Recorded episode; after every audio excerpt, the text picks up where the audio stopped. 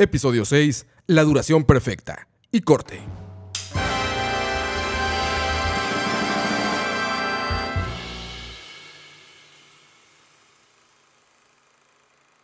Antes de que empecemos con el tema principal de este podcast en el que estamos reunidos el día de hoy, que va a ser la duración perfecta de una película, vamos a repasar un poquito de lo que ha sucedido, ¿no? De lo que está en tendencia de las, las noticias, para no buscarle palabras que no, más, más creativas. Más sí, exacto, exacto, lo que ha venido noticias, sucediendo. Los acontecimientos. Los acontecimientos. ¿Qué sucedió en la Semana Santa? Exacto, yo creo que tal vez el acontecimiento, uno de los acontecimientos importantes que hubo a nivel de series y a nivel de plataformas fue eh, Netflix lanzó una serie que se llama Beef. eh, y Dani puede tal vez darnos un poquito más de la Sí. Tú ya la estás viendo, Dani. Sí, ya la estoy viendo. No la he terminado. Voy por el cuarto capítulo. Son 10. Ya está toda en Netflix. ¿De qué duración? De 30 minutos aproximadamente. Ah, ok, 27, cortitos. 30 minutos son cortos. Es una comedia. Este. Es de A24 también. Eso es sorprendente. Es como Netflix y A24. Ajá, fusionados. El cast es Steven Young, que el personaje, el actor principal de Minari. También sale en Nope. Ajá, y sale en Walking Dead, es Glenn. Ajá, exactamente. Y el otro personaje principal es esta chica, Ali Wong, que ella es conocida por sus stand-ups. De hecho, en Netflix tiene un especial, un stand-up. Ah, wow. Este, Y curioso, porque creo que el personaje de ella en la serie más bien es como... ajá, es todo No lo contrario. es gracioso, No, sino que- no, es súper serio. Es, obviamente tiene sus momentos de comédicos, ¿verdad? Porque Ajá. al fin y al cabo la serie es como una comedia en sí. Ujú. Este, de lo que llevo está muy buena, me ha gustado como está escrito porque sí es una serie que mantiene mucha tensión. Y nada, pues de lo que llevo ha ido muy bien y las actuaciones son muy buenas, ellos son muy muy buenos. IMDb en el Internet Movie Database Ajá. tiene 8.4 de 10. Sí. Está bastante alto. Que incluso yo me atrevería a decir que para hacer Netflix también sorprende. Porque yo creo que, o sea, ya lo hemos hablado antes, que. Netflix casi siempre es muy de, de- de que 10 cosas que tira, una es buena. Una Al pega. parecer esta es como buena. Igual yo siento que esa también venía como, era como una de sus joyitas para lanzar este año porque yo sí vi como mucho marketing de esa serie, Ah, vi que le dieron como mucha, como mucha relevancia, ajá, entonces tal vez la gente sí la, la pudo recibir un poco mejor. Ok. Sin embargo, no es mala. O sea, siendo objetivos, no es una serie mala y de lo que llevo ha ido muy bien y sí me ha entretenido y me ha atrapado bastante. De casualidad, el, eh, el creador, escritor, director o alguien es alguien Aquí que está Lee? Sung Jin. exactamente. Hizo. Dave, no tengo idea. Hizo Undone, no tengo idea. Hizo Tuca and Bertie. Ajá, que no era esta tengo serie idea. animada de como de un tucán, como de un tucán y un pájaro. De hecho, Nice. Ali Wong hacía la voz de uno de los personajes. Ah, ok. Sí, también es asiático, obviamente, ya con Ajá. el nombre puedes saberlo. Exacto. Pero De hecho, todo el cast es, la mayoría todos Coreanos. son, es, no coreanos, sino asiáticos, Asiáticos. porque sí salen como chinos, japoneses, coreanos, y ellos mismos van, como que ellos mismos dicen. Sí, claro. Va Como como, que lo el- demuestran. va con el, el, el trend de Everything Everywhere at Once. y todo eso. Exactamente. Ok, ok. Como Sí, pues la este- visibilidad a los demás. Seúl se convirtió en el nuevo Los Ángeles de Asia. Entonces También. hay todo un Hollywood, ¿no? Sí. Ahí ya este. Sí, las Sí, producciones los- coreanas, Los Gigantes, sí. son absurdos. Este, desde que pasó Parasite, Ajá. Como que todo el mundo volteó a ver como hacia ese lado, ¿no? Y dijeron, a ver qué está pasando en Corea. Y pum, resulta que tenía ah, ya una década Sí. haciendo montón cosas de mucha sí. calidad. No, y después vino la que fue la serie esta coreana de la mano de Netflix, que fue súper grande, que era de la gente que iban y si sobrevivían al juego, el, Ah, Squid Game. el Squid Game, ¿sabes? Sí. el juego del calamar.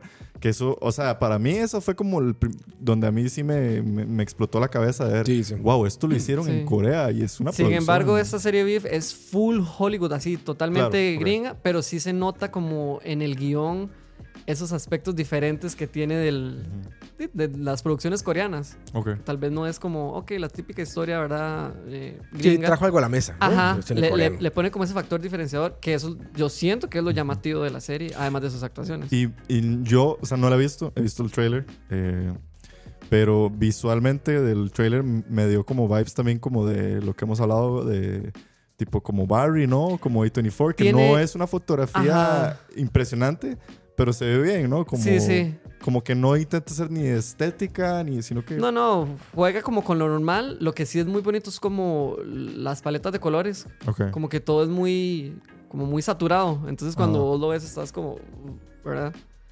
Lo que me gusta mucho también es como, como los créditos del inicio. Yo creo que eso es algo que también se ha vuelto como tendencia a hacer de las series. Lo que a uno le da skip. Ajá, lo que a uno le da Bueno, lo ves la primera vez. Sí, sí, sí. A menos de que sea este algo así como que increíblemente eh, chido en música, ¿no? Ajá. O sea, The Last of Us yo la dejaba. Eh, Esa, esa no tiene una intro Sí, larga, la sino más bien es ajá. como, es súper rápida, pero cada capítulo tiene su intro diferente. Ah, Ah, Entonces eso eso es cool. muy cool. Está cool.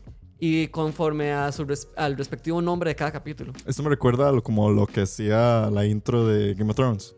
Ajá, digamos, la que intro iba según el- relacionada al ajá, episodio. episodio. Ajá. Eso. Fue igual, nada más que no es una intro larga, es simplemente pa en el momento y ahí cuando lo ves es como, ah, ok, eso es muy cool también. Ahí está Biff, me decía que son capítulos Sí. de más o menos 30 minutos, entonces no es tanto el sufrimiento de Exacto. terminar borracho de Netflix. Exacto, Un- y son solo 10 capítulos, entonces... Y no sabemos si va a seguir o no. Hasta por el momento no sabemos nada. De momento no he leído nada si, si va a continuar o Esperemos qué. que no. Esperemos que no. Que no sé cómo va a terminar tampoco Sí. porque no la he terminado. Pero bueno, no me extrañaría por parte de Netflix, pero bueno, vamos De, a ver. de hecho, es, es de esperarse. Sí. O sea, más bien, si ellos dicen, la vamos a renovar para una segunda temporada, de, de fijo iba a pasar. Y curioso, pasando tal vez como al siguiente tema que quería mencionar, porque es algo que también estamos hablando fuera de cámara. Beef se lanza el viernes Ujú.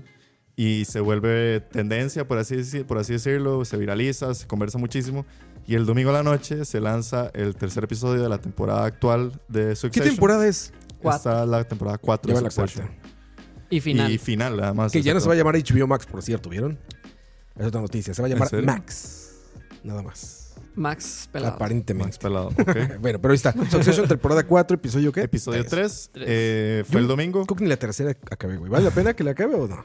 Pues sí, es una novela. Sí. O sea, yo creo que ahí yo lo que siempre rescato es eh, los valores de producción de HBO. No, son increíbles.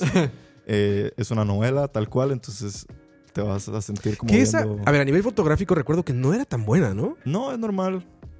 O sea, a nivel No, no, fotográfico no es es muy... relevante, así como. Ajá, no es algo que digas por la oh. fotografía, vela. No, no, yo creo que incluso lo, lo- o sea, lo que tal vez es como llamativo de Succession son como los lugares en los donde Ajá, están. de hecho eso es característico de la tercera. Ajá. Ahora que me acuerdo, la tercera temporada es bonita visualmente por donde está, digamos, ajá. seteado todo. Las locaciones, claro. Exacto. Sí, la tercera se va muy a. Europa. Ajá, entonces, exacto. Entonces es como, wow, entonces ya no es lo mismo de siempre que era las dos primeras temporadas en Nueva York. Exacto. Entonces los ya la lujos de los millonarios. Ajá, exacto. exacto. Que era lo que hablábamos también aquella vez, que de hecho me salió recientemente, lo leí en un TikTok, como nuestra famosa frase, que en el episodio 2 de la actual temporada Ah, hay una escena al final en que uno de los hijos, Connor, está en lo que le llaman como la fiesta antes de la boda y está tomándose un vino y el vino que tienen en la mesa es un vino que es cuando se Napoleón conquistó Francia, bueno, cuando estuvo en toda la cosa, sí.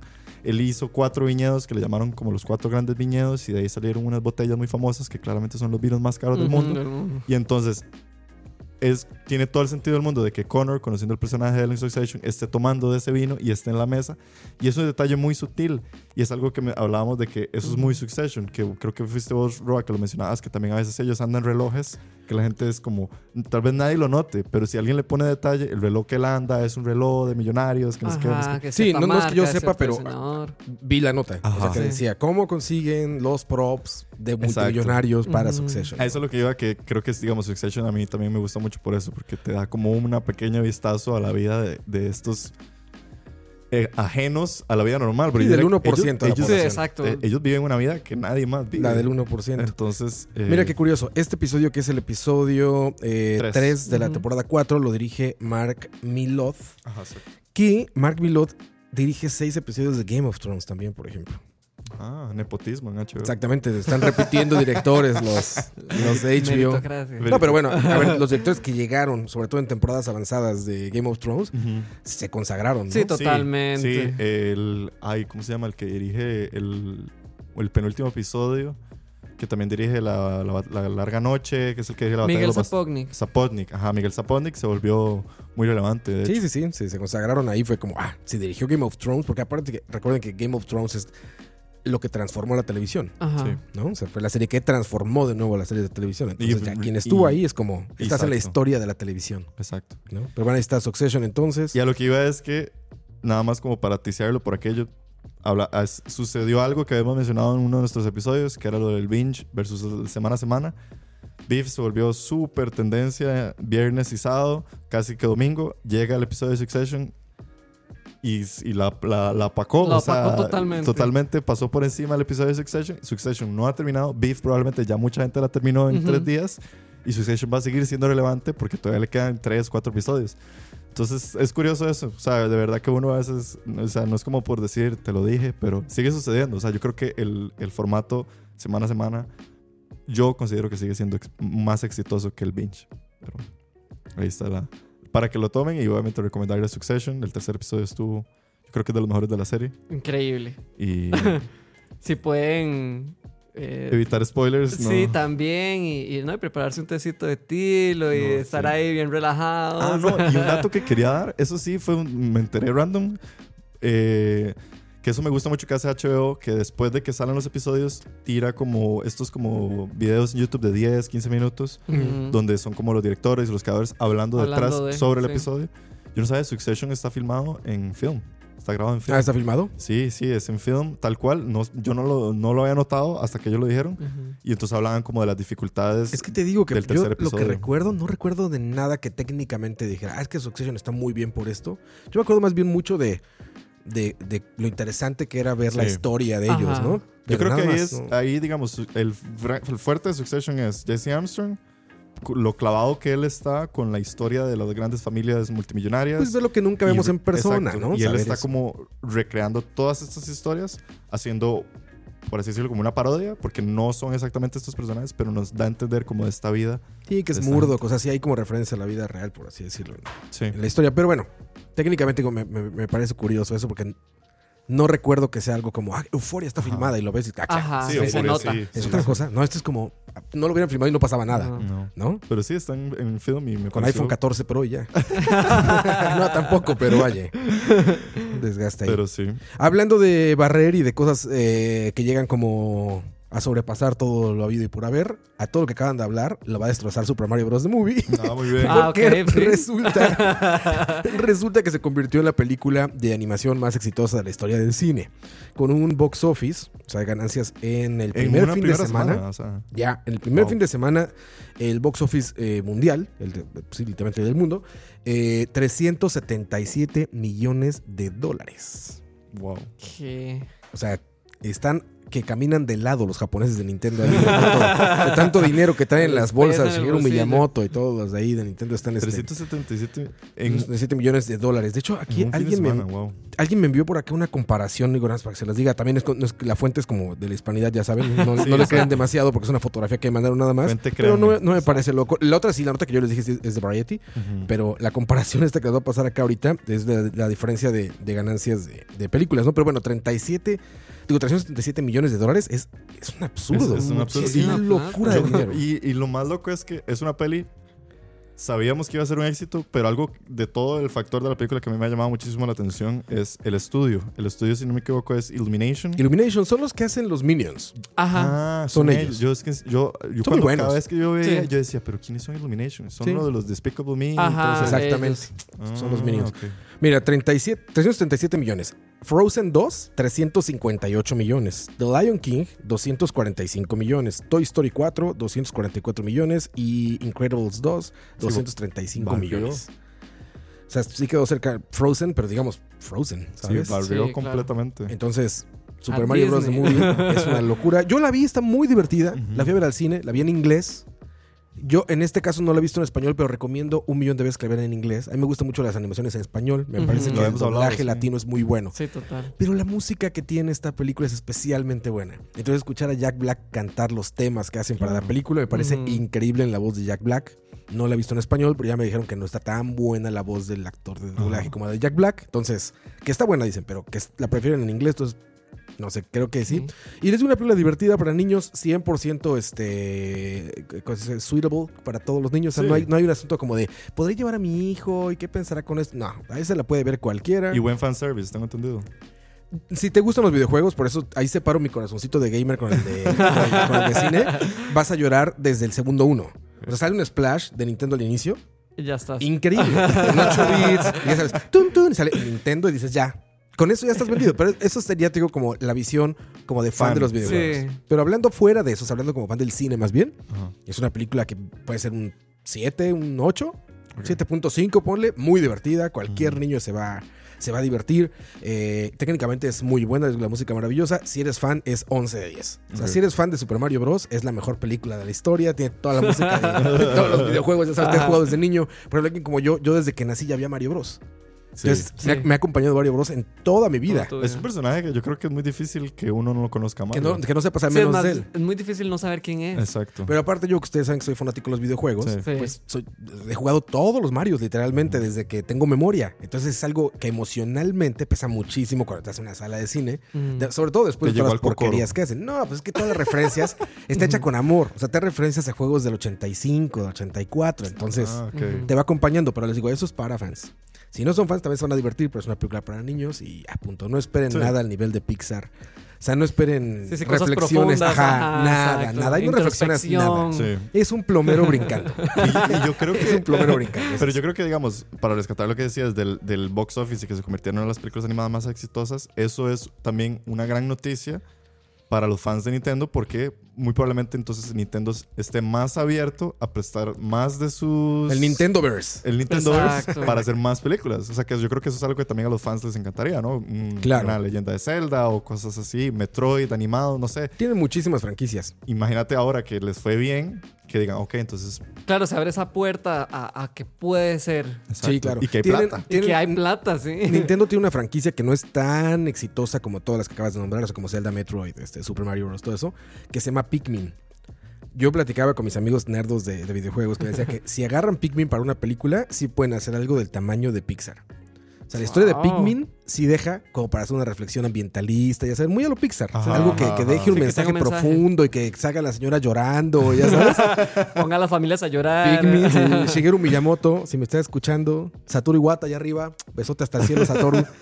Hagan la película de Pikmin porque Pikmin sí puede ser un puede ser un up, puede ser un este un, Inside eh, Inside Out, puede Ajá. ser Wally, ¿saben? Sí. puede ser ese tipo de películas. Pero bueno, ahí está Super Mario Bros. Movie, le fue increíblemente bien y apenas acaba de arrancar un fin de semana. Sí, que Entonces les fuerte, digo, apenas lleva un fin de Eh, semana. todo el dinero del mundo se va a ir para las oficinas de Japón en Kioto porque Sí. van a tener que hacer bóvedas como Rico Macapato, güey. Van a, van a nadar los de Nintendo en dinero. Y yo, es- Wow. yo espero para el próximo episodio ya tenerles el review de Air, porque también la quiero ver. Air, que se acaba de estrenar, sí, ¿verdad? Air la, le estaba yendo muy bien. Lo que sí leí, que no me extraña, la verdad, es que uno de los principales reviews que, que estaban andando por ahí es que es una gran oda al capitalismo. No, Ok.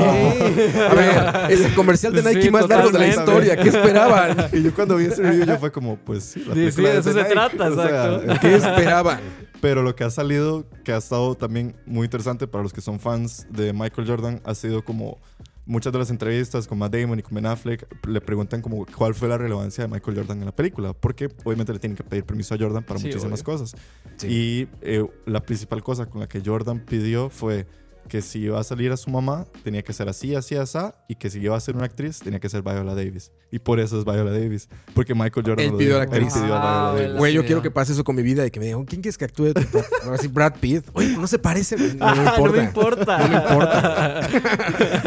Pero sí, espero traerles el review de, de Air. Mi hermano ya la vio y me lo recomendó bastante, con, con Sí. muchas expectativas. Y eso, digo, a ver, es, es- es más que obvio en la vida. O sea, si vas a ver la película Air, espérate un comercial de Nike de dos Por horas. O sea, es una película de unos tenis. Toda la alabanza, la Es eso. marca. Yo espero salir Exacto. con tenis también, digamos. Además, Bueno, a ver, lo que, lo que provocó en los fans de los videojuegos Super Mario Bros. En los, en los fans de los tenis, de los, ¿cómo le dicen ahora? Eh, tiene, ahí tiene un movimiento, ¿no? Ahí ya de todos los que coleccionan es- este, tenis. Eh, no sé cómo se llama, pero bueno, ya, es muy importante en el mundo los que coleccionan tenis, ¿no? Entonces, para ellos va a ser también como, Sí, claro. como Se Disneyland. van a subir los precios de los Jordan, seguro. Todo, imagínate. claro, pero una ahorita. cosa es adquirir un videojuego, otra cosa es adquirir un par de Jordans, Sí. ¿verdad? Los Jordans, así de- Jordans del Red Bull, este, del Red Bull, eh, de los eh, toros del 90 y que era 4 cuando estaba Sí, todo el... Es que, digamos, el, el- en la alfombra roja era increíble porque les preguntaban a todos como, hey, ¿cuál es? Y bueno, y a todo esto, ¿cuáles son sus Jordan favoritos? ¿Cuáles son Jordan? Todos Ujú. dicen los Jordan 1, que son como el primero, el, el que es el, el- el más reconocible, que es el que es blanco con rojo. Sí, si- con bueno, negro, si ¿no? ustedes lo reconocen, pero es como el, negro, ajá, el blanco, rojo con negro, que es como el Jordan más reconocible. Y yo creo que ese zapato original puede estar valorado, o sea, en miles de Ya, miles es de miles de dólares. Cientos, cientos de... Ujú. Hay podcasts dedicados a gente que colecciona este tenis, para que se den una idea. O sea, a ese grado está. Por eso hicieron una película, no por cualquier Sí. cosa. No, no, sí, exacto. Entonces, ahí tienen la oda al capitalismo y espero traerles el review la próxima Hay que verla. Voy, voy a ir al cine a verla porque vale la pena, creo, Sí, conocer sí. esa historia. Y habíamos anotado por último, bueno, un par de cosas más. Barry. Sí, Barry, que ya hablamos en el podcast de esa serie. yo la recomendé y nada más quería recordarles, el domingo se estrena la cuarta temporada, ya salieron los reviews y al parecer es un buen final para la serie, por dicha, o sea, al parecer... Ya es un hecho que es la final. Ya, sí, Sí, Bill ya. Hader ya dijo que sí y al parecer ya los reviews dicen que es un gran cierre a la historia, entonces vamos a estar expectativos el domingo al primer episodio. Y también ya salieron los reviews de Beau is Afraid, que también la mencionamos la semana pasada, que es la nueva película de Ari Aster. Eh, Oye, antes que avances eso, ¿Barry sale antes o después de Succession? Después, o sea, en horario. Yo creo que va a ser después. O sea, ¿va a ser otra vez Game of Thrones? sí. Sí. O sea, termina Succession y te quedas Sí. a ver Barry. Es que Barry sigue siendo. Sí, claro. El Lo, lo underdog. después, Ajá, ajá, sigue siendo lo- B, lo o sea, no es A. secundario. No, sí, lo por, por secundario. supuesto. Sí. Pero ok, entonces después de Succession, Sí. Sigue Barry. Barry. Ok, ahora sí. Entonces, Sí, pues como sí, esperando con muchas ansias la última temporada de Barry. Y Beau is Afraid, la película de Joaquín Phoenix con Ari Aster, tiene muy buenos reviews. Y pues nada, yo la verdad ya quiero. ese trailer parece de película, de- de- como la que les decía, como adaptation, parece de Charlie Kaufman. ese. Sí, exactamente. Tiene muchos vibes de eso. Y los reviews lo que dicen es que es como que Ari Aster otra vez volvió a superar. Y que sí es su película de terror más. Su mejor película de terror, o sea, es la mejor obra que él ha logrado hacer hasta ahora. Entonces, vamos a ver con muchas expectativas. A24 también lanzó hoy un trailer de su nueva película de terror. Yo es que soy fan de las pelis de terror, entonces siempre me van a ver hablando de eso. Pero se llama eh, Talk to Me, desde A24. Y eh, tiene muchas buenas expectativas. Es una película que, curiosamente, Talk to Me se lanzó en Sundance en el 2020. Y eh, A24 compró los derechos y al parecer como que la congelaron. Quien, yo nunca entiendo por qué los estudios toman esas decisiones, pero la congelaron por casi tres años y ya por fin va a salir este año. Y entonces es otra de las películas, esa sale para julio, para lo que va a ser el, el verano de Estados Unidos y todos los blockbusters. Entonces vamos a ver qué tal le va. Y eso sería lo que les traigo. Hay que ver eso. Y Fito Páez, que no sé absolutamente Ah, nada. cierto. Solamente les dije del trailer. Creo que ya, ¿no? Ahorita les digo. 17 de abril, creo que decía. O sea, es Se llama El amor después del amor. El amor. Sale el Ujú. 26 de abril. 26. Era. Final Y- de mes. Eh, De verdad, si no saben quién es Fito Páez, búsquenlo. Vale muchísimo la pena la historia de Fito Ujú. Páez. Es un excelente músico, grandioso músico, pero aparte, a nivel de diseño de producción Se ve cool. y valores de producción, el trailer está increíblemente bien. Sí. Dani puso algo en el chat que decía este eh, Luis Miguel. Miguel la serie Light. Ajá. Ajá. Ajá. Bueno, nada que ver. Luis Miguel es una, es una telenovela. Sí. No, esta se ve. A mí, de hecho, me llamó la atención de inmediato, por eso se los puse. O sea, cuando vi el trailer, Sí. dije, Sí. güey, esto se ve mejor que Bohemian No, Rhapsody. obviamente, Se a que- nivel de producción lo patean. Lo que me dio risa fue como, ah, ok, viene la historia de Fito La historia de Páez. Fito Eso- Páez. por eso me- Sí, sí, ese por- lado. a eso me refería, Sí. pero yo sé que a nivel de producción. Sí, pero a lo nivel de producción está totalmente. Con solo ver el trailer, sí. Sí, Sí, sí. Y, y se, ve, se ve interesante porque también es como un personaje eh, que también muy probablemente vamos a aprender un poco más de la historia de Argentina, de la situación de Argentina en ese momento, que Argentina es un país que ha pasado y por qué cosas no ha pasado. Entonces va a estar interesante ver la historia de Fito Páez, que a la misma vez sucede eh, también la historia de Charlie García. Charlie García sale en la serie, de hecho, no sé Ujú. si se ve en el Sí. trailer. Entonces es como este momento de la, de la música latinoamericana y va a estar recreado, entonces se ve muy bien. Promete. Vamos a, vamos a ver qué tal. 26 de abril, ahí está. Se llama El amor después del amor, como la canción. ¿no? Entonces, habrá que ver eh, la serie de Y- Netflix. Para pasar entonces al tema, te quería preguntar qué tan larga es la película de Mario Bros. No, es muy breve. Bueno, para niños yo creo que es perfecta. Para niños dura una hora treinta. Te voy a decir exactamente cuánto dura. A mí se me pasó volando, pero Ok. yo soy muy fan, te digo, entonces era como, Sí, como para, injusto, pero... para dar portillo al, al tema que queríamos traer, porque estábamos ahora justo debatiéndonos de eh, la duración perfecta de una película, ya que estábamos conversando sobre la Semana Santa y lo que acaba de suceder y que muchas de estas películas de Semana Santa tienden a ser extremadamente largas. entonces estamos vacilando sobre... eh, Una hora es- treinta y dos. Sí, es súper breve. está O súper sea, bien. es perfecta para niños. estábamos hablando sobre eso, sobre la duración de las películas. Yo recientemente vi una película, creo que es del 2018, que se llama The Martian, de Ridley Scott. Dura 2 horas 20. Y antes de que empezara la película, a mí me pareció que, pues, normal, ¿no? 2 horas Es 20 a mí me parece como una duración normal. Y un niño que estaba viendo la película con nosotros dijo que no, que eso era demasiado largo y no la quiso ver. Entonces, ¿Qué edad tenía ese niño? 12. 12 años. Ya no está tan niño, ya Bueno, está sí. como medio adolescente. Ajá, y le pareció que 2 horas 20 es muy largo. Entonces me, en- en- vuelve como toda esta situación. Recientemente salió que Killers of the Flower Moon de Scorsese, que yo se los compartí. Ajá. Sí, tres horas y media, ¿no? tres Tres, horas algo. Tres horas algo. Sí, Sí. arriba de tres horas. Que ya, o sea, 3 horas yo creo que es demasiado. Yo creo que el libro es más breve, güey, que, que la película, güey. Bueno, toma el libro más se me tiempo pasó ver la película que leerte el libro. Sí. Para Entonces- vos ya tres- más de tres horas es, entonces... Yo creo que más de tres horas es demasiado, sin embargo, creo que, digamos, hay ciertos casos muy específicos, Sí. pero tres horas yo creo que es, es mucho. O sea, lo hablábamos al principio del podcast también, digamos, con lo que pasaba con Avatar, Ujú. que yo siento que Avatar tres horas y algo también es, es demasiado tiempo. O sea, en general yo creo que meter tres horas de una película es o te faltó edición, o te faltó un editor o alguien que de verdad dijera, no, esto no vale la pena, o tiene que ser una majestuosa historia. O una, como lo, que digamos, por ejemplo, yo, las únicas películas que yo disfruto de más de tres horas son las versiones extendidas del Señor de los Anillos, pero es porque yo soy muy, muy fan Sí, del porque lo ves de otra manera. Exactamente. Al Al Y pri- además cuando salieron esas, la gente dijo que eran largas. No recuerdo, la verdad. Sí, el, señor, la- el Retorno del Rey, que dura, la versión original dura tres horas. Eh, O sea, la que se puso en cines. la que se puso en cine es que dos horas 50. ¿Que esa de qué año es? redondeada, es 2003. De hecho, cumple 20 años. este Igual año. 2 horas 50 siento que todavía la aguanta. Si me equivoco, sí, era como dos. O sea, rayaba las tres horas. O sea, Ajá. eran tres horas casi que. Y en su momento me recuerdo que la gente sí decía como. Yo estaba niño, pero yo sí la filmé en el cine y me acuerdo principalmente mi mamá, porque sabía que era lo que nos llevaba al cine, nos decía, vayan al baño porque vamos a ver tres horas de una película. Oye, me estás diciendo que ya no había intermedio cuando tú eras niño. Como el intermedio No existía. sé si en Estados Unidos y en México Sí, paraban sí, las películas. Las la películas, hay películas muy viejas, largas, que tienen intermedios. Eso no sabía. No sé, no sé en Costa Rica, pero en como el- México y Estados. Unidos. Sí, así. yo sí, paraban a la yo mitad. sí vi una con, con intermedios. eh, el, pasaron eh, Odisea del Espacio hace Stanley como Kubrick. seis años. Y la fui a ver al cine porque en mi vida la había visto en el cine y yo tenía que Pues- aprovechar ese momento porque esa película me encanta. Esa película es larga ¿Cuánto? y es súper lenta. Creo que llega a las tres horas, si no me equivoco. Y fue la primera vez que vi una intermission en una película. Entonces sale así como pantalla en negro, Vayan al baño. intermission. Entonces la gente literal se levanta, va al baño. Y como el teatro, ¿qué te dicen? 15 minutos y... Nadie dice nada. Nada más todo el mundo se levanta y después todos vuelven rápido, se quedan esperando y otra vez vuelven en negro y Dos horas y media. Space Sí. Dos horas y media. Pero creo que es por el, el ritmo de la Ajá, película por el se siente muy pacing largo. que se Ajá. siente largo. Es Pero muy eso me llamó contemplativa. mucho la, la Ajá. atención porque en mi vida di, las películas actuales no tienen intermissions. Entonces fue Sí. muy gracioso Pero a la misma vez... e incómodo. Y, y es- y- y este tema de la, de la duración perfecta también yo siento que es una barrera. Porque, digamos, yo algo que debato muchísimo con Daniel es que, digamos, a mí, bueno, y el, Se- el Señor de los Anillos son mis películas, es mi película favorita. Yo lo veo como una sola película, pero son mis películas favoritas. Y yo siempre le he insistido toda la vida a Daniel que las. ¿Cuánto dura ya todo junto? En En, las versiones más largas y todo. ¿Cuánto será? Y son nueve horas. Nueve horas por Pero las las versiones tres. extendidas. Ya, ya, ya, lo máximo. Sí, o sí, sea, sí. el día del de Menos de 10 Collectors, el de Collectors Diego Edition, Ajá. Menos de 10 horas. menos de 10 horas por todo. Sí. Ok. Y obviamente yo lo que le digo es, no, no, no tienes que ver las versiones extendidas porque eso es solo para los ñoños, pero vea las películas, son grandes películas. Es que, ¿Y qué detiene a Dani? Que son muy el largas. tiempo, o sea, yo podría verlas, pero, Pero son muy cuando largas. sí son muy largas.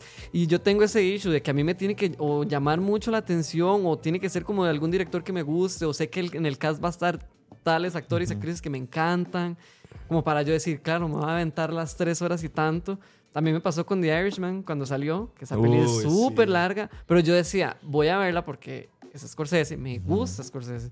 Entonces, digamos, obviamente sí se siente las tres horas y tanto de la película, Sí. pero digamos, eso me motiva a verla. Pero lo que pasa con El Señor de los Anillos es que no me llama la atención, Y- nunca me ha movido nada y saber que duran casi tres horas es como...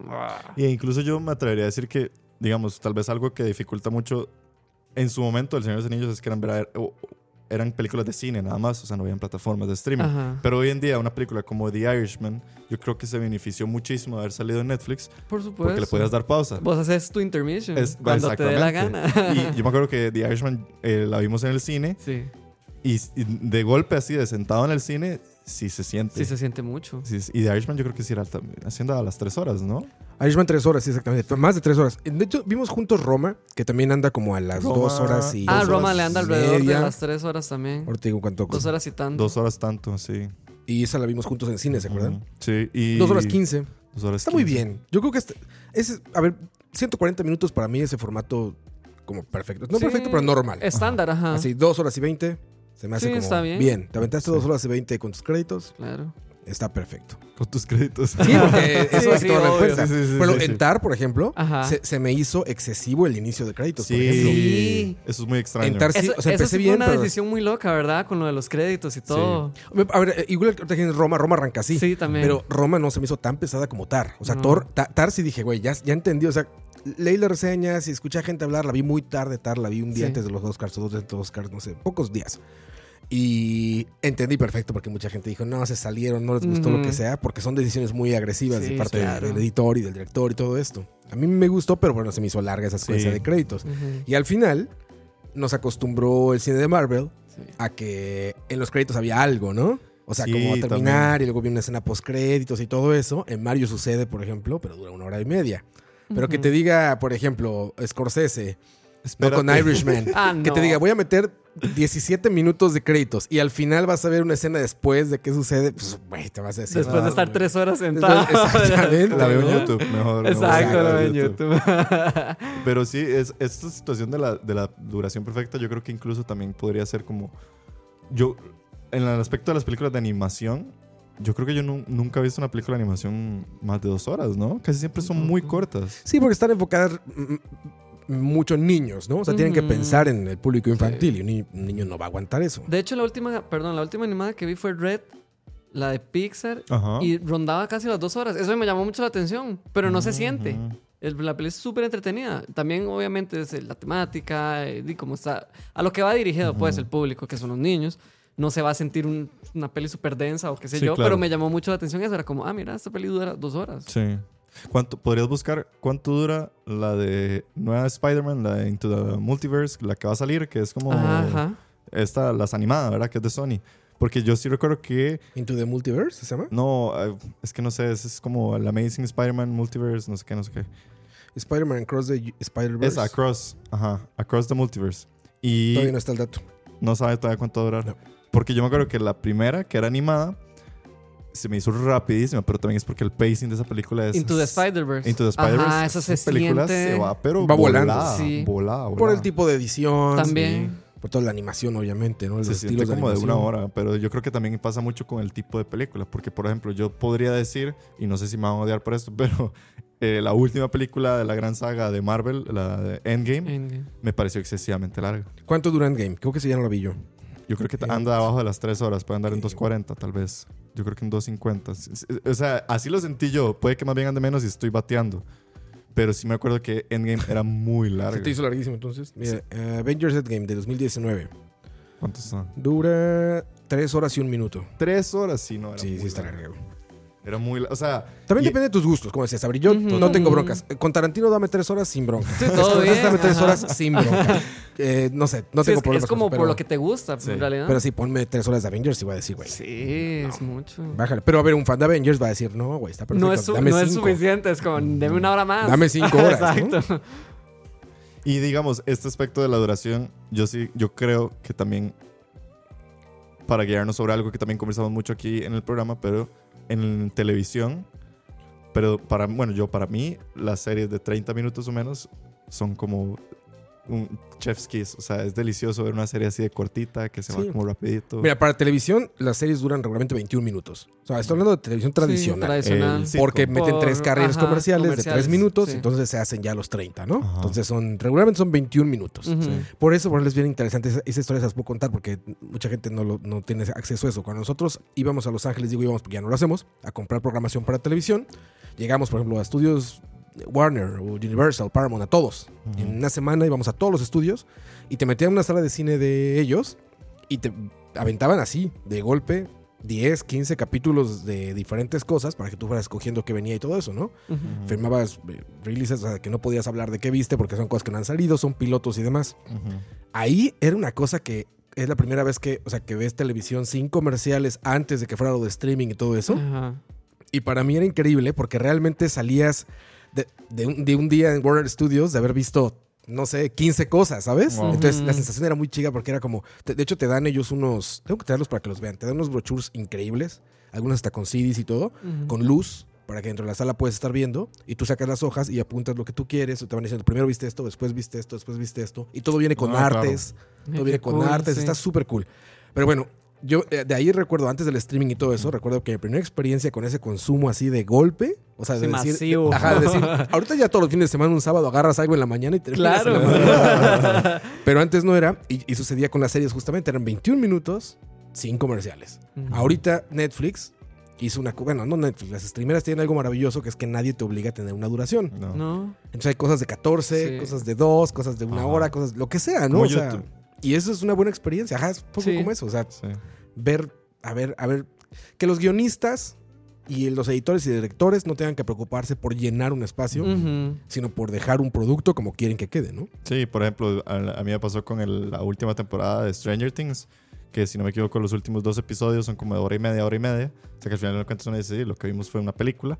Y me pareció bien porque era el final de la temporada. Yo pensé que iba, se creía que iba a terminar la serie. Entonces, como, como que tuviera este gran final, como de un- do- dos episodios súper largos, se sentía como, como decís vos, ok, sí, le van a dar un cierre. Entonces es necesario que no duren 40, Pero eso es muy 45. cool. Eso- sí, o sea, yo siento que eso le aporta mucho más porque no tienen que rushear tampoco a terminar la serie. Cuando son los episodios finales, pues. Sí. Porque es- es- eso sí he notado mucho. Casi siempre los primeros episodios y los últimos episodios se pasan de esa, no sé, Sí, como la- tiempo estándar. estándar. Ajá, Ajá. no sé, si, el si la serie es de 30 minutos, el primer capítulo dura 37, 40 y el último 42 y así, ¿me entiendes? No tienen que cerrarse a los 30.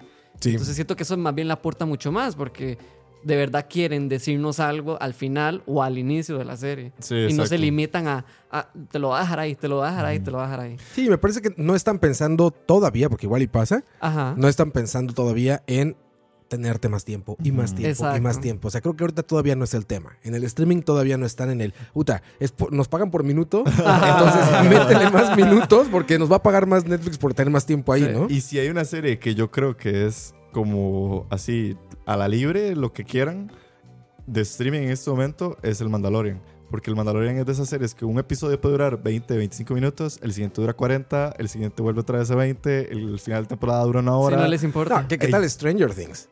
Bueno, sí, también. Esos güeyes fue así de una hora, luego una de dos, luego uno de 35 minutos, Exacto, y era como, ¿cómo hago? Pero eso se lo inventaron en las temporadas, en las últimas, ¿verdad? Porque Sí, en la al última. inicio Las sí ellos mantenían 40 como... Ajá. Sí, eran 40, algo así, en 40 minutos. Uno de una hora, digamos. Sí, después dijeron, "Ah, hacemos lo que nos da la gana y les... Sí, en el Mandalorian es, es curioso porque yo creo que tiene sentido, porque incluso muchos de los episodios de la serie del mando son como historias contenidas. Entonces, que el episodio de 25 minutos es como, ah, ok, me van a contar algo cortito, un, un- un- Ujú. una- un sketch o una situación bastante corta.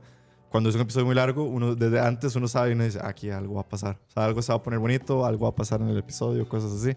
Entonces, esa creatividad también de las horas, de la mano del streaming, por supuesto, ha abierto como esa posibilidad, a- como dicen ustedes. Y, y hasta el formato, porque por ejemplo, el último ejemplo que tengo claro ahorita es Last of Us, que tiene un capítulo que es un Ujú. western, tiene un capítulo que es una épica de acción, tiene un capítulo que es una historia de amor, un romance, un melodrama, ¿no? Cosas así.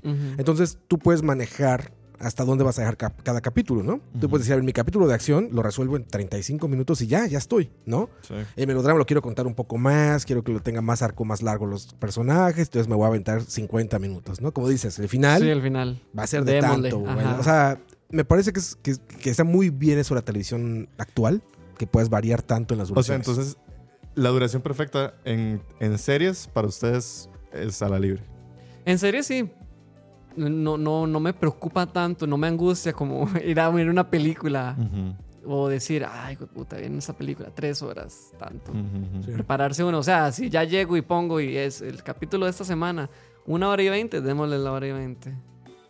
Como Ok. que no me indispone tanto o no me frena, a mi parecer. Es que está hecha para eso, ¿no? O sea, la serie está hecha para que se acabe un capítulo y puedas pausarlo ahí Ajá. horas o días o lo que sea y no pasa nada. Pero Sí. con una película no es lo mismo. Es una película... eh, eh, el director en un episodio de, de- de televisión, el director dijo, hasta acá la pueden pausar. Y todo bien. Pero una película, no. En una película no, no dice un director, mira, si la pausa en el minuto 28 no pasa nada, si Sí, la no pausas en el... jamás va a pensar No, en eso. ellos están escribiendo un arco y están desarrollando una historia para que la veas de un centón, Ajá. ¿no? Entonces, por eso yo en el cine sí me preocupa la duración, porque te digo ahí, si está mal editada la película, te das cuenta de inmediato cuando estás ya con el celular. Sí, ¿no? Sí. ya le, le dejas de poner O atención. sea, que ya tienes ahí. Ese momento que levantaste un celular es porque Sí. había algo que a tu gusto es paja. O sea, Sí. algo que a tu gusto se pudo haber cortado. Yo siento que un director y sobre todo un editor tiene que tener mucha sensibilidad para decir, a ver, no tiene por qué ser tan larga esta escena, ¿no? O nos sobra un poquito exacto. acá y, y no Ujú. afectamos la historia. Por eso no me gusta que esta idea hipster de que "Bah, si son largas es porque son buenísimas, es No, cine de no, arte. no No, güey. También los grandes directores se pueden cortar. Y también grandes editoras. Bueno, yo creo que te decía Scorsese, ¿no? Que tiene una de las mejores editoras de la historia del cine. Telma. Y Mm. este, sí, a Thelma Moon, Moon- Shoemaker. Shoemaker. Y pues resulta que no edita como también sus películas, termina Sí, con no. cosas muy largas que la, a la crítica y la opinión general opinan que son cosas Y largas. ¿no? Es de esos directores que, que sus películas han ido aumentando en tiempo conforme va pasando. Porque yo no, o sea, yo no sé, ¿el Lobo de Wall Street es así de larga Sí, también? Sí, también, también son tres horas y algo. Pero por su No. pacing no y se Raging siente. Bull también es muy Muy larga. O sea, él Sí. siempre ha sido entonces de películas. Taxi Driver también era muy También larga. es larga, claro. Pero creo que Taxi Driver no tanto, pero bueno, su estilo siempre ha sido de... de contar, narrativas largas, Sí, ¿no? sí. Ujú. Sí, Pero- él es que es como muy novelístico, ¿no? O sea, él quiere como expandir. Mira, Taxi Driver no, dos horas, una hora cincuenta y cuatro. Ah, ok, eso sí. Sí se pasa muy rápido. Sí, porque es que, digamos, esta nueva Gears of the Flower Moon yo creo que va a ser película 100% de cine. Porque si... O sea, para, digo yo, como para disfrutarla como probablemente Martin quiere que la disfrutemos de una Viendo el celular. Exacto. viendo el celular, una película de Marvel, así. Exacto. vi- Viendo la película de Scorsese. Yo creo que sí va a ser así como de, de cine. Porque tres horas... Más de tres horas ya... A mí eso justamente corta que, que bueno, decirlo del celular, bueno, que yo lo dije, eh, justamente por eso dejé ver Succession. Cuando me di cuenta que llevan como dos capítulos seguidos, que yo a la mitad del capítulo ya estaba viendo el teléfono, dije, ya, espérate, ya ahorita ya te aburrió. También porque como siempre vi las cosas tarde, entonces ya saben, es, ya están dos temporadas, velas de golpe, porque ya va a salir la Esa 3. es otra. Ajá. ajá. Entonces ya, ya llega un momento que digo, ya, ya ricos, ya, guácala, ya novelas, Sí. ya novelas de ricos, ya. Sí, ya, te, no, te, ya. te embotas mucho de, la serie y ya cuando ya estás en el momento es como, ya no quiero, me aburro. Sí, sí. Y con eso particularmente lo que me pasaba en la edición, que no, para me demasiado, pero te decía, el, el melodrama es este género comúnmente que está apoyado toda la dramática con, con la música, ¿no? O sea, Música, melodrama. Y con Succession de repente tiene esas pausas perfectas para que te distraigas, porque empieza el... trin, trin, trin, canción. trin, Y pues son güeyes caminando por pasillos. Ajá. Entonces, chica caminando por pasillo, güey caminando por pasillo, señor caminando por pasillo. Dices, Quiten eso, no lo necesita su serie ya. Ya no necesitamos ver a caminar a ricos caminando en pasillos, ¿no? Exacto, en cámara lenta. vete al otro, vete a otra escena. Pero entiendo también por qué lo hacen, es parte de su género y demás. Pero, Sí. pero bueno, es- eso es una cosa con la duración. Tiene mucho que ver con eso, ¿no? Con cu- cuántos espacios en tu narrativa vas a dejar para que la Para- gente se pueda distraer. Sí, para la distracción. Porque también... El Titanic es muy larga. Muy Son tres larga, horas, ¿no? Pero yo siento que no se siente tampoco. No, Titanic, no- yo no me acuerdo que fuera larga, de hecho. Es larga, La he visto es un par de veces nada más, larga. pero- Pero, sí, no. tres horas larga. 14, ¿ves? güey. Es larga, Sí. pero No no, se siente para nada. Y No, en no TNT siente. con anuncios son seis. Son seis horas, güey. En televisión abierta En son televisión, seis sí. horas, güey. Total, te lleva toda una noche a ver el Titanic. Yo fíjense, esa la fui a ver de, de niño, bueno, de adolescente. Ese es del 97. Yo tenía 13 años, era adolescente. La fui a ver al cine y no recuerdo que haya sido una experiencia de una película larga, ¿eh? Para nada. Sí, tal vez. Entonces sí. está muy bien Yo contada. tengo como el No, trauma nada más de que recuerdo. salga, pero sí, nunca lo había pensado en tal vez si se siente como ¿Hace una cuánto película. vieron Titanic la última vez? Uh, Hace hace demasiado. mucho. ¿Cuántos años habrás tenido? No sé, tal vez unos, hace unos 8, 9 años. Yo probablemente en la escuela fue la última vez que la vi. En el colegio, Sí, tal vez. yo, la yo, vi. yo, yo, güey, ahorita tengo memoria, yo creo que tenía quizás 18 años, 19 años la última vez que la vi, pero no lo recuerdo como una película larga. te digo. No, yo tampoco. Y sí, pero digamos, Y yo... nunca me aburrió, digamos. Yo, eh, ahí es algo que hablábamos aquella vez. Ajá. Yo el Titanic nunca la he visto desde el inicio. Ah, sí, cierto. Siempre ya Yo- empezada y en Siempre televisión ya abierta. empezaba y en televisión. O sea, siempre esas Sí, películas que uno está zapping así, pasando, pasando canales y pum, te sale Titanic que es, ah, bueno, ya, ya para qué, ya la vamos a Y ver. cuando te das cuenta ya era de noche. Exactamente, Es se como, fue todo el ah, domingo y ya no, exacto. exacto, no hubo domingo. Y eh, aquí también está, bueno, es cosa muy local ya, pero en México es como película de Navidad. ¿También aquí o no? No. Película de Navidad. Aquí en. Costa Rica, ¿no? Titanic es navideño. Es- El, el 24 de diciembre ponían Titanic. No sé ahora, tengo mu- muchos años viviendo fuera de México. Pero No. eh, en 24 de diciembre ponían Aquí la Titanic. pasaban cuando les daba la gana. Igual que en TNT, cuando les da la gana, tienen Titanic sábado en la mañana, vámonos. Exacto, Vámonos, no exacto. importa. O viernes en la noche. Y exacto, y si el papá de uno la ve, ya sabes que se va a hacer el plan del domingo. Vas a estar viendo Titanic todo el domingo.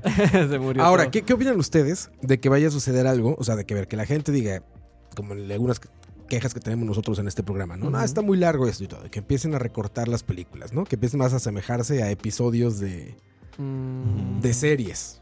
Sí, es que, o sea, pensando también en que la gente está consumiendo las cosas cada vez más rápido. ¿no? Y mucho más series que películas. También. ¿Qué pensamos en que se empiecen a recortar el tiempo? ¿decís? Sí, o sea, digo, a ver, la gente evidentemente está viendo más televisión que cine. ¿no? Eh, Yo creo Entonces- que habría también como que tomar en cuenta, no sé, me estoy yendo como al factor económico, pero pagar una entrada para ir al cine, para una película que está muy recortada, se sentiría como que me están atracando, ¿no? Pienso yo. O sea, No porque no, me están dando el producto completo. Yo lo veo más bien más del lado como creativo y, y- e intelectual, digamos, de, de este caso de los directores o guionistas. Exacto. Porque yo sé que hay historias que sí se merecen esas tres horas porque sí son buenas historias que valen la pena.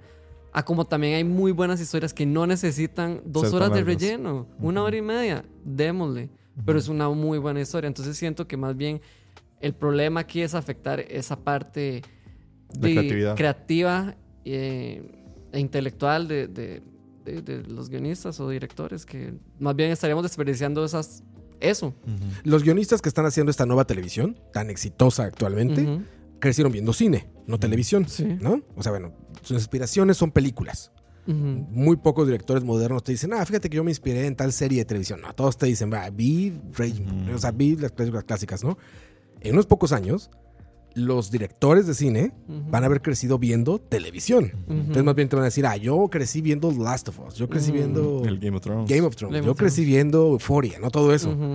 ¿Qué va a pasar ahí? O sea, ¿qué va a pasar con los arcos narrativos, con las historias? Porque es muy distinto cómo se escribe un producto para televisión episódica y cómo se escribe una película. Son diametralmente, bueno, no diametralmente opuestos, pero sí tienen bastantes diferencias muy profundas, ¿no? Sí, claro. Entonces ahí creo que va a ser interesante ver qué va a pasar con los directores que crecieron, vieron, que, crecieron viendo la nueva televisión. Claro. Yo me imagino que van a ir ganando también su, su propio nicho. O sea, no es como que no van a dejar de existir las pelis de tres horas, pero lo que yo he visto últimamente, que de hecho creo que una vez te lo había comentado, Roa, que hay una plataforma de streaming que tiene su propia sección que se llama 90 Minutes Movies. Mm, sí, me has dicho. Ah, qué cool. Entonces ya te selecciona a vos las películas que duran 90 minutos. Porque sabes que es lo que querés, es algo rápido, Ujú. digerible Super Mario Bros. y vámonos. Exacto. Sí. Porque yo sé que la gente ahora lo está demandando mucho. Sí. Entonces, eso me dio mucha curiosidad. Entonces, yo creo que también va a evolucionar a eso, como le vamos a hacer su campito también. O sea, como que todos vamos a tener espacio para, para las historias de tres horas, para las historias de una hora y media, las historias de 20 minutos, todo lo que ustedes quieran. Pero me da risa cómo se está estandarizando eso. Sí, que sea un género. Exacto. Es como ahora en Ajá. Netflix que sale. Si quieres ver películas acerca de gays, películas acerca de chefs, películas acerca de pelirrojos, así todo eso, que ya te salgan. Películas acerca de. Hora y media. Ajá, bueno, no acerca de películas de, De. 60 minutos, 90 Ajá, minutos. 90 minutos. no, menos de 40 minutos. Y eso tendría muchísimo sentido para cuando esos momentos en que son que uno ve el reloj y uno, ok, son las 8 de la noche. Ajá, no no puedo puedo es ver algo nada. que termine antes de la 1 de la mañana para que duerma al no menos me 5 puedo horas. quedar la dormir algo. madrugada. Exacto, Sí. no me puedo quedar la madrugada viendo esto. Necesito algo rapidito, pero necesito, lo necesito. Necesitamos que nos contacten. No, fijo, ya existe. No, o sea, ya existe. Pues ya te pero- dice Dani que hay uno de Sí, 90 no, minutos. Ya existe. Y, eh, y siento que para allá es donde vamos. Sí. Porque al final también lo estamos demandando y las futuras generaciones lo están demandando también. Ya viste que te dijeron que Sí. dos horas era mucho. Pero habría que ver, por ejemplo, Ben, Ben Hur en 1959. En el 59, güey. Estamos hablando. ¿no? O sea, 60 años atrás. Hace 60 años. Empieza a correr el grano. Así. Exactamente, se pone así. 3 horas 32 minutos. O sea, la gente hace 60 años dijo, está larga, no está larga, está... Y estamos hablando de que son 3 horas 30 y tantos minutos de film. Sí, o sea, que cuando Bien. corrieron en cine, en los proyectores, quién sabe cuántos No cabe una lata, eran, exactamente, debe haber sido 4 o latas 5. tienen que estar Sí. así, Estar esta- Sí, cambiando. pasando latas. Wow. Pero imagínate, te- o sea, te digo porque la opinión de la gente hubiera sido increíble tenerla documentada hoy en día, ¿no? Sí, que bueno. ¿Qué opinó la gente de cuando vio la duración de Ben Hur y saber entonces hacia dónde vamos quizá, ¿no? Sí. Trazar un poco el futuro y decir a ver qué va a pasar en el futuro. Yo, bueno, imagínate Ben Hur y ahora sumar anuncios. Pero Ben Hur. que, que sí pasa, que justamente Los con la semana de pasada. domingo otra vez se fueron. No, y Todo el justamente día en la casa. cada Semana Santa sucede eso. Exacto. Una televisora local pone Ben Hur y le pone comerciales. sí, sí. Y no son poquitos comerciales, Exacto. son No, muchos un montón comerciales. de comerciales. Entonces es el rezo. Todos viendo Ben Hur. No, y está- está- está- estás viendo Ben Hur y está así como la escena, van los carros ahí en el Ajá. coliseo y cuando suelta un latigazo, funerarias López. La, la, la, la, ¿no? Y dan 40 Y termina la película y cuando te das cuenta, medianoche ya tienes que ir a dormir. Exacto, exacto. Se Y se fue acabó la Semana. Y se acabó la Semana Santa. Ya no fuiste a misa. Exacto. No, pero a lo que iba era. Yo, por lo menos es algo que siento yo, a ver si ustedes también lo sienten. ¿Ustedes no sienten que las películas viejas eran más largas? ¿O era, una, o era por pacing? Ha- Habría que ver a qué te refieres con viejo y luego Bueno, sí. seguramente había como Ajá. largas, medias y cortas también igual que antes. Porque ¿no? yo sé que una película que es un clásico del cine y que siempre todo el mundo la menciona, que es eh, Gone with the Wind, lo que el viento se Ajá. llevó, dicen que son, creo que Gone with the Wind también son tres es horas algo, creo Sí, que y es una peli vieja porque es de hace 60 años, igual que Ben Ajá, Hur. y, y- y es la referencia del cine. Es de 1939. Ah, imagínate. hace Imagínate. 70 ¿Y cuánto dura? años. Dura running time cuatro horas. ¿Ves? Cuatro horas de película. No, es que por eso nunca voy a ver con lo que el viento se llevó. Y Nunca. con aquel tipo de diálogo, que eso es otra también, como cómo, cómo ha cambiado de ahora la forma en la que en las mismas películas, los Ajá, diálogos, pues, la los actores se comunican, porque antes era como todo muy, o al menos ese tipo de películas, siento que es como muy literario todo, es Todo como... era así, exacto. Ajá, y ahora más bien es muy coloquial, es más fluido, que obviamente, obviamente ha evolucionado con el tiempo el, No, y, forma lo- de o sea, y digamos, si ya te vamos como al, al- al cine tal cual, o sea, esas películas eran de que la cámara está aquí y la conversación, la cámara no se va a mover. Exacto. Técnicamente no podía. Sí, no Exacto. podías. En cambio ahora, en Succession, uno ve un diálogo y creo que hablábamos la semana pasada. Son seis cámaras, ¿no? Seis Exacto, cámaras, tal, alrededor, corte, corte, corta aquí, corta allá, corta aquí. Entonces uno está como, ¿qué? ¿Qué está pasando? O sea, el pacing todo va súper acelerado. Sí, que lo que te estresa más bien es toda la parte de producción menos el guion. El, el- guion no te está diciendo nada, lo que te estás estresando es la edición, las cámaras, todo eso. Entonces las películas viejas sí pueden ser un poco largas. Por ejemplo, un clásico, Ciudadano Kane, ¿cuánto será? Dos horas. Esa ah, está muy bien, entonces. Pero yo sí meto la cuchara ahí, a mí sí se me hizo larga. ¿El Ciudadano Kane? Ajá, Ujú. a pesar de ser de dos horas. Cuando la vi fue como, ok, está bien, pero sí se siente eso mismo, que era como los diálogos de, de cine viejo. El Padrino a mí se me hizo muy largo. Son, a ver, de hecho, justo iba a ver Ajá. el padrino. A ver, estoy seguro que es dos horas. Mira, tres horas la primera. ¿El Padrino la primera? A mí no ¿Tres se me hace nada larga esa A película. mí se A me mí hizo no. muy larga, sí, a mí sí. Pero obviamente tiene más acción, tiene más momentos en los Sí. que uno, ¿verdad? Sí, eso sí. Vamos a ver la parte 2. Debe andar parecido, ¿no? 3 horas 22, güey. Y es la mejor. Bueno, a mi gusto es la mejor. La segunda. y ya la 3 no me gusta tanto, pero esa sí, esa sí podría. Esa es como la referencia clásica, ¿verdad? Si estamos hablando de, de lo más clásico que tal vez pueda decir alguien Sí, en una mesa. pro. Decir, ah, ya viste el padrino. Es, es que de nuevo te digo. Coppola y Scorsese, ellos son los directores de. Exactamente. Y ahí la Ujú. 3. Pero Ciudadano Kane dura entonces. Eh, Ciudadano Kane sí dura menos de tres horas. Ujú. Ok. Interesante. Es- es- se llamaba como The Prologue. Godfather The Prologue. ¿Cómo se llama? Yo creo que era el Padrino 3. Sí, Padrino 3. Sí. Que era donde sale Sofía. En la terrible escena. Exactamente. Pero bueno, no creo que haya cambiado demasiado con, con, con el tiempo, digamos, lo de las duraciones. Más bien, probablemente hay, hay más películas y por eso pareciera que, que les bajaron la duración. Pero yo creo que los directores como los consagrados old school Van a no se han preocupado demasiado. No, y no les importa. 2.42 la última parte de The Godfather. Es que era Ah. The Death of Michael Corleone. Sí. Y ya esa era sin el libro, además, creo. Se inventó. Este, bueno, sin libro, pero sí lo escribió Mario Puzo también. Aquí dice. Ah, Entonces, no ese mismo autor. Pero bueno, Entonces, duración perfecta. para películas. Ajá. Yo, te digo, yo- para mí 140 minutos son 2 horas 20. Ok, dos horas veinte. Para mí abajo, Sí, igual, dos, dos horas, menos de dos horas y media.